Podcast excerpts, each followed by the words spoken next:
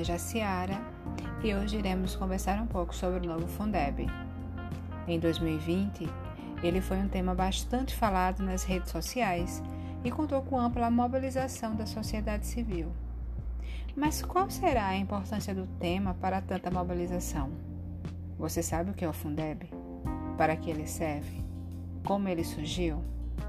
Para conversar sobre essas e outras perguntas, convidamos Denise, assistente social que atua na área de educação, para bater um papo conosco.